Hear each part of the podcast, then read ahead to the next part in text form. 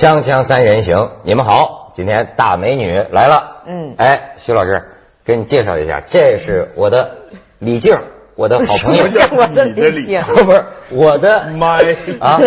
怎么了？我我的好朋友，我的好朋友的太太。对，哎，一下子把人家搞得全没希望。我是职业女性，我有自己的工作，请介绍我，不要说不是男人的附属品。我的好朋友的太太，好不好？你看，这就是他这个个个性。对原来我们住一块儿的，嗯，他跟我先生住一个宿舍，你把这话说清楚。我这现在讲简洁嘛，简洁嘛。我跟我跟他先生是住一块儿。后来这个我先生忍忍受不了窦文涛同志，然后这个烟缸堆成小山就搬走了，因为我先生有洁癖。而且还有 就是我我的喜欢的孩子的母亲 李静啊，这咱们认识。大家一定不要这个断章取义，把这几句听清楚了。我觉得，哎，这个为什么我说这住一块儿啊？我跟你说，我所说不虚啊。他的活动规律我都知道。我的嗯，昨天晚上十一点四十五分五十二秒，咱李静上床睡的觉，你看这我都了解。看看看看，给咱看看，瞧见没有？呀，难过呀！啊，对对对，这我刚写了一篇文章，电脑就犯病了，啥都没了，气死我了。明天我到窦文涛的节目做嘉宾，话题是博客，我一定得说说这事儿，洗洗睡。明天还得战斗。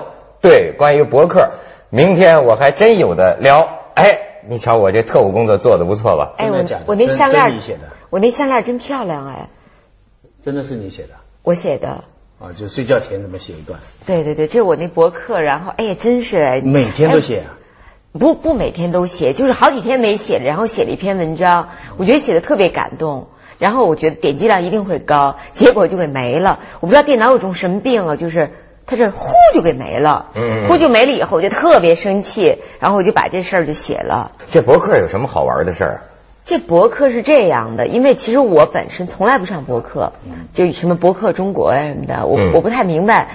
然后有一天新浪给我打电话说他们新浪要搞一个名人博客，嗯我说什么意思？就是送你一块土地，嗯我一想以为搞房地产就白送一块地，我说那在那地上干嘛呀？他说你想写什么都行自留地啊，也不用花钱，然后我们也不付给你钱。嗯那我自己当时完全没概念，我说那就弄吧。然后等于我是新浪这个叫名人博客的前十个，哎呦，挺来劲的。一开始那知道为什么为什么来劲吗？啊？为什么？名人呢？名人啊，对他啊他给你上去，你就觉得自己是名人了。那我本身就是名人啊，就是你们那边不知道，可能。在我们这区，北京东城区都认识我。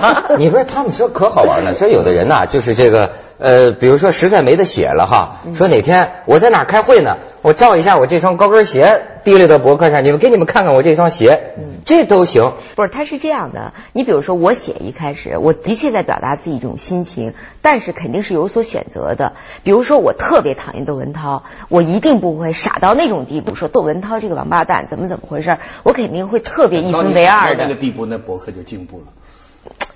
对啊，但是即便我们有所保留，还是会吸引很多人。比如我曾经写了一篇文章叫《林志玲打死我都不说》，我当时讲了一件事儿，就我看桃子采访林志玲啊，嗯。这个林志玲就是到什么程度，你问什么都没有啦，然后最后桃子咪咪要睡觉啦。对啊，没有。是，我我给你插一个，你怎么就是近期我们有一期节目啊，没听明白不是你没听明白，近期我们有一期节目反响反响极其极其强烈，达到了收视顶峰。就是话题就是林志玲的咪咪，从那儿之后呢，这个徐老师哈，这台上台下的讲了很多见来识咪咪咪咪没有来不懂，。林志玲是那种啊，嗯相当会保护自己的。然后你问他什么都不说，说有没有人追你啊？那不好了，说别人真的很不好啊。然后桃子就说：“哎，林志玲，你真的不是人啊。”然后林志玲就就这样的，什么意思呢？你太完美了，你是女神啊。然后就说 F 四，呃，包括王力宏还有谁，你选一个林志玲，夸就一抱紧的。不要让我做选择嘛，我最讨厌做选择。不要让我做选择对呀、结果呢，我就写了一篇，我说您要是不想说，您就别来。弄得好像我们主持人特别无聊，就恨不得特想知道你那些那个那个八卦的事儿。就因为我当时是站在主持人的角度上，嗯我并没有觉得林志玲有什么不对，我只是说你别来呀，你那么费劲儿让我们折腾半天，我们又没问出来，水准挺低，干嘛呀？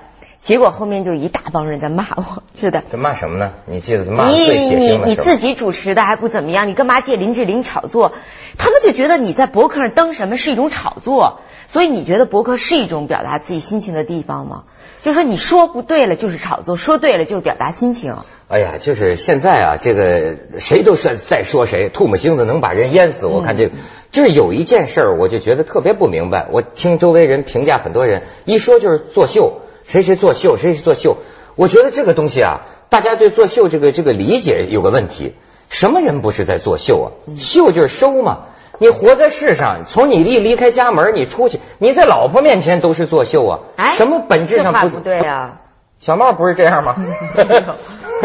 那你不了解，他就做，那他 就做到了水平比较高做。戏都不做戏。我觉得从某种意义上讲，你比如说这个一个人活在世界上，他就是在人生舞台上扮演一个角色。人活一世就活一世。你做厂长，你就是个厂长应有的样子，这是是跟做不做秀有不过我觉得博客上的确有人在作秀。你比如说，呃，咱们咱们讲一个规则啊，潜规则。你比如说，如果有的人是呃会先发一个新闻，说我很委屈，其实大家都不知道为什么委屈，掀起一个点，然后再去声明我为什么委屈。其实我们知道有很多操作的手段嘛，但有的时候甚至你是要付钱给给别人的。给谁啊？那你要在报纸上发，你在就要给报纸。博客上博文字就没你在钱的。对呀、你在博客上，你比如说你表达自己的一个事件，引发关注，还不用付钱，而且呢，报纸还转载，这样的来讲，怎么不用付钱？你们这价值观念全倒过来了。你你你这在帮他写东西，他应该给你们钱的。都网站了，真能洗脑。他那天还跟那个他们还觉得占了便宜似的。他那天还跟一网网络总裁讲这事儿呢。对我那天就跟他们那个一个老总说，我说你们这博客啊太聪明了，这么多名人，一分钱不要在这儿码字儿拼人气。就我跟文涛说，你比如今天给窦文涛做一个博客，大家为什么要要？他有一个，而且他就跟那个上学考那个考分似的，有博客排名，啊就跟那个小第一我小在看见红花似的，啊徐静蕾第一，谁第二？就说你觉得你可以不在乎这件事儿，但是那个就跟你在全班你倒数第一个，就大家有一种面子上挂不出去，所以就拼命在那码字儿，你你明白吗？但是一分钱也没人给你啊。我们他的意思就是说，这帮名人本来是说个人日记嘛，你来弄，对但是名字一排上去了。难免心里就有点挂不住，是大家怎么我的日记看的人少啊？对对不对？对啊对啊我的日记人看的人多啊，然后他拼命就把自己日记写的让人所以我觉得那个我最讨厌，从小就是班里在厚黑板给你贴一个第一、第二，有的那个老师特别缺德，我就觉得那是对小孩记忆最深刻，就把那个本学期的那个名次贴在厚黑板。没错这个博客这不就一个道理吗？羞辱你，这就是。没错，我跟你说，李静，这就是我一向一个观点。我我到了香港之后，我才知道原来工资是可以保密的，就是说，就是说我们这合约呀、就不许透露员工工资。我一下就想起我上中学时候的一个一个理想，一个主义。我说我长大之后要坚持什么主义啊？学生考试的分数不公布，就跟工资一样对，个人隐私不，对吧香？港好的学校，它不是分数不公布，它就是说排名不公布。嗯你去问你的小孩在班上他是第几名啊什么，他不公布。嗯，他这个公布了以后，他会造成很多对学生对自己的估价的。必须得公布，所以一一公人嗯，这人架不住啊，就给摆上台。但是你们那个博客就是靠排行，对不对？反正我现在越来越越往下了，我也这个就是反正破罐破摔了，因为我不爱写了，就越来。后来我发现这事儿不是人气，是什么呀？你每天都写，你就往上；你不写就往下。后来我把这事儿想明白了，我就不写了。不过我特别感兴趣，就是这些名人跟网站的关系。我觉得他做的非常巧妙，用一个不正确的比方哈，嗯，名人觉得自己上博客呢是嫖娼，其实他不知道在卖淫。哎，徐老师，这什么妙意啊？你你知道什么？这是我以前的一个一个一个朋友，他他原来是写论文的，后来他写电视剧了。写论文嘛，都是发表论文就占了便宜了，你明白没有？所以他不计较稿费的。后来他写电视剧，他写完了以后哈，人家稿费一直没给他。后来陈春嘛就叫到我那个朋友，啊搞明白了，你写论文吧，你是嫖娼；你写电视剧吧，就是卖淫，先拿钱。嗯，你认识陈村之后，好语就变多了。陈村上次在我们节目非常精辟的讲什么好语来着？叫陈村就在他的博客上写下的好语，好好语，说张艺谋、陈凯歌是中国电影的一对好乳。好什么？好 好好咪咪好 好好豪华的一对豪乳，不是我说的啊，不是我说的，这俩导演都很我觉文学家的得，我觉得徐老师把这事儿本质这么一说啊，我觉得大家就觉得就是要想想，其实我觉得不用想很多，这个东西抛开精神上，在肉体上大家都很舒服，对嗯对吧？就不要想那么多了。是是是你这个自尊一放了以后，完全生理上的钱作怪，没钱作怪的话，这是非常合作。对对对，我我觉得有一个人就是想的最少的人，什么都不想。那这个人最近过年还给大家拍几张拜年的照片啊，就是呃，当然要看的就看，不要看的可以把视线放在电视机的边框上啊。我们来看一下，这个就是靠这出名嘛，这个还不算好的。好再看第二个，你瞧这个，哎，您再瞧第三个，这个最杀死人。好，锵锵三人行，广告之后见。你看李静是咱们这个大陆著名主持人呐，刚才还嘲笑我港台腔呢，他嘲笑我港台腔，说我说去广告第一怕、第二怕，你们怎么说？第一段、第二段，他们说第一段、第二段。我们这边是很杜绝港台腔的，比如说，你听过吗？但不能说你有听过吗？有一次我采访一个明星，就是他说你有听过吗？我说有听过有听过，后来被我们领导骂了一顿，说听过就听过，没听过就没听过。什么叫有听过？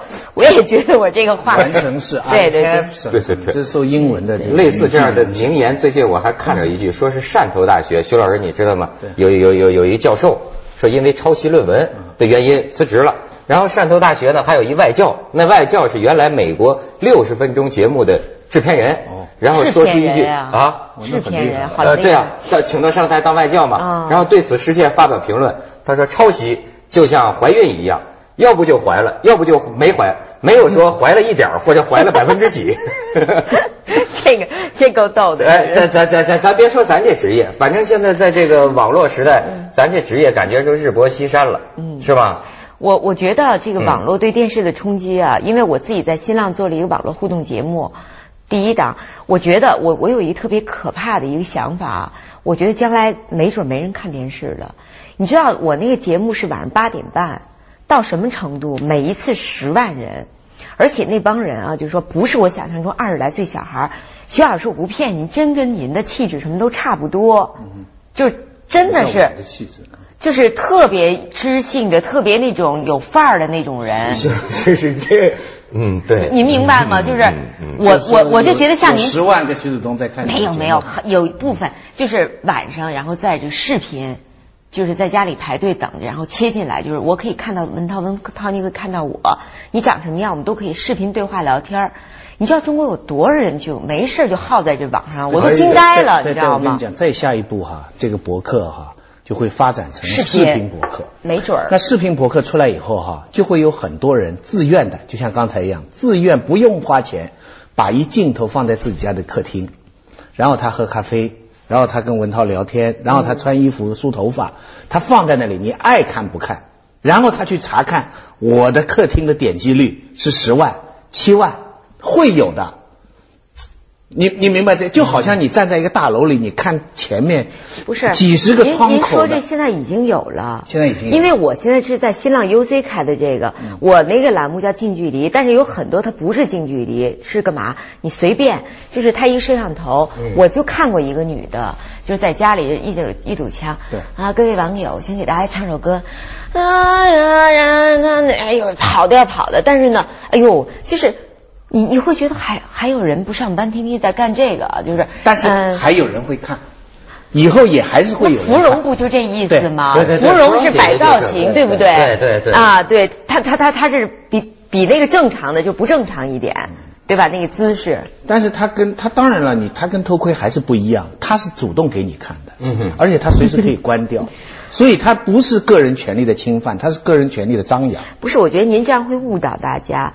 您的意思，将来我又想让大家看，因为偷窥是刺激的嘛，然后我就设置很多屏保，让你闯进来以后再去看，这样点击率是不是会更高？啊，哎呦，真是这有点变态啊！哎呀而且我还看到过有些博客，就是一些学生自己，我的学生，因为他们提到我的名字，我的 Google 就搜到跳到他那边，写的真的非常好，好好的一篇篇文章，读书的体会，不出名的，就自己快感，可能有很少点击率也不高对，很好的文章。当然有快感了，他发文章，人家还给退稿，对不对？这些人呢又不愿意公关，也不愿意交际，有自己一个博客，表达自己心声，我觉得有什么不好呀？有心的出版社出博客经文选的话，一定很好。木子美不是也是博客出来的吗？人现在多红啊！对呀、就是说个他可以让很多没名的人一夜成名，这多公。平啊！我们干嘛成名必须通过某个唱片公司的某一个人的某个机遇，然后他认可才能出名？嗯大家都可以出名，多好呀！这个反而让很多人，比如说让一色狼。就你必须要跟他睡觉，你才能成名。我不用跟你，我把歌往网站上一搁火了，我不用通过任何非常手段我不用送茅台送二锅头，我搁在网上有人认可我就火了，我觉得特棒。我觉得这个网络挺好的。那你这有名的人又图什么呢？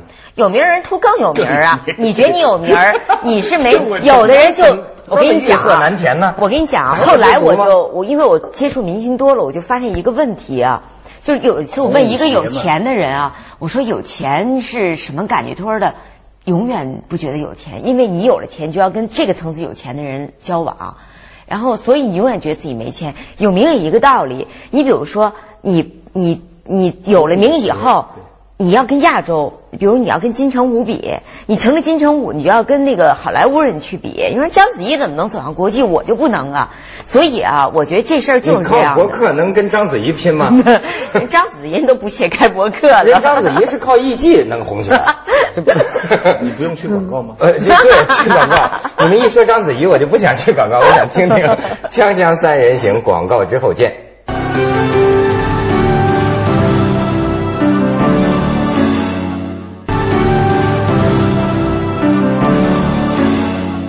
你这最近我们凤凰网也忽悠我们主持人开博客呢，不让我们在外边开，让 我们在凤凰网站开。好，然后我就忽悠徐老师，那徐老师第一个反应就是，能不能把我那几本书放上去？不过讲回到日记、私人日记的公开化啊，这不是网上新鲜的事情。啊以前二十年代，郁达夫写很多小说，但最畅销的是他的日记九种，就是他跟王映霞的谈恋爱的经过，嗯哼哼，对不对？他的日记一开始就是文学化的，他日记里面写了他跟王映霞第一次 kiss，然后那个被王映霞看到了。王映霞就发火，他说：“我跟你这个 kiss 你怎么写进去了？”郁达夫就说：“当然，我这个只有我们两个人看，谁也看不到的。”当然，我们后来大家都看到了，对不对？他第二年就全拿去发表了。等到一个作家的日记发表的时候，你就分不清楚他这是私人的还是文学的了。你就分不清楚他是个人的真性情的流露呢，还是说是一种文学的？就是说，作家会把自己的个人文学化，对，然后自己一举手一投足都觉得自己是文学中的郁达夫了。没错，你知道他们原来讲啊，你像这个梁启超啊、胡适这种很年轻就成名的人哈、有个习惯，就是他书房里啊要随便写一便条扔地下，他肯定不让人随便拿走，自己一定烧了或者不留，因为他知道他写的每一个字儿，将来都可能会公开。其实这是一种自我审查。这不就跟明星那个不不让人随便拍照片一个道理吗？对，你是四十自述，胡适很四十岁就开始写自传了。很多人就是说，他知道自己我做的什么事情都是有价，就是说不是说我做的任何事情都是被关注的。对这个心态是一个名人伟人的心态，但其实也种植在任何一个常人的心中。哎所以现在的科技只是把这个再有一个实现的可能。哎，我问一下，那曾国藩那家书算是呃私人日记吗？其实等到他发表的时候。都有公开性质，就算鲁迅的日记，啊现在鲁迅当初是写给自己看的，嗯可是现在今天人家把他日记拿出来，最近有学者把他跟林语堂的日记一对，看得清清楚楚，当时文坛的争论的情况，他们俩的私人关系。你是一个公众人物，任何东西都是公众的。你知道最近不是姚文元死了吗？我就看那个叶永烈讲，本来说说姚文元写姚文元的日记对，写回忆录。然后叶永烈就讲说，姚文元这个人从十几岁开始，每天坚持写日记，而且他写的日记呢，跟鲁迅那种不同。鲁迅的日记我看就是说我跟徐子东送了本书，他给我送了本书，就就写事儿。他说姚文元这日记不光写事儿，还写他当时的感想，写当时的想法，说积累了一直到他死。你想他这个这么多的日记，这里边是些什么东西？就说将来是很宝贵的一种一种一种档案。像你的博客临睡前写洗洗睡，对不对？那鲁迅那边写经事业洗脚，后来他们全考证出来，这是性生活。鲁迅就是天天记下他那一天那天洗脚了，哎呀，我回去好好你。那个博导，你你那个博客里面我那什么？真洗，是泡啊，是泡浴盐那个洗洗睡以。后人家做研究就加注解。哎呀妈呀，这事儿还真得掂量掂量啊。所以归根结底，人到底是表演对还是真实的生活？所以这个界限是非常微妙。所以说博客，我觉得我我我设想了一下，我要写的话哈，那个心态是很有意思的，又觉得是私人的，但是又觉得什么事儿不能跟他们说。这个啊但是也就是半以推半就。啊半推半就就是吧？就好像你知道你的客厅的纱窗外面有人是可能看得到的，然后你在客厅里的做的事情就是这个态度。哎，这个日记啊，我觉得真是非常有意思。你比如说这个，我呃，后来不写日记了，我就怕这个，到后来我成了伟人，这家伙查出我很多事。你的洞察力挺强的。但是呢，我那天偶然翻出来压箱子底儿的我的那个什么呢？不是十几年前的日记哈，你就会看到人的变化，真有意思。我看的时候感觉啊，我忘了，你这不这是这是我，这哪个傻子写的？就是当回首往事的时候，不是，你连想想象不到。